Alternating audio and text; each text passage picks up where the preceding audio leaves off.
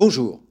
Courte semaine en bourse où l'attention des investisseurs s'est, une fois de plus, focalisée sur l'inflation et ses conséquences potentielles sur la politique de la Fed. En effet, la publication de l'indice CPI US, c'est-à-dire les prix à la consommation, a failli provoquer un coup de cœur. La statistique affiche pour mars une progression en rythme annuel de plus 5%, soit une chute de 1% par rapport au 6 du mois de février. Cette baisse reflète le recul des prix de l'énergie.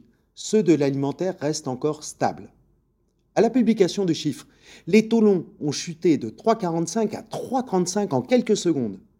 Mais l'inflation cœur, qu'on appelle le core CPI, c'est-à-dire hors prix de l'énergie et des matières agricoles, publié quelques secondes après par le Bureau of Labor Statistics, évolue en sens inverse, en montant de 5,50 à 5,60.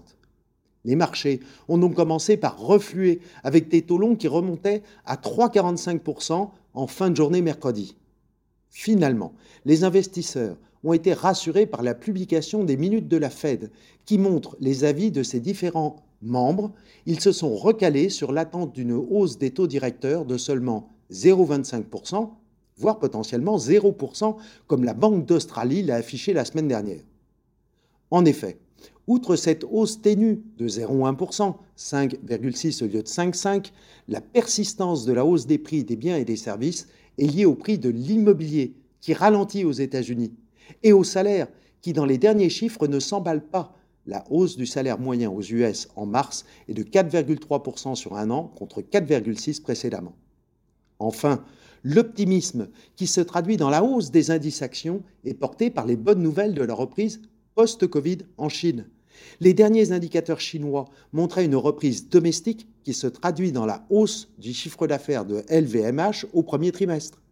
Mais l'industrie chinoise qui semblait en retard inquiétait sur la santé économique du reste du monde qu'elle fournit. Or, le rattrapage des commandes à l'export chinois est confirmé en mars avec une hausse de plus 14,8% après 7% en février. Optimiste aussi après les premiers bons résultats des banques US qui éloignent le spectre d'un nouveau bank run. Ah, alors divine idylle en bourse avec le CAC à plus de 7500. À la semaine prochaine.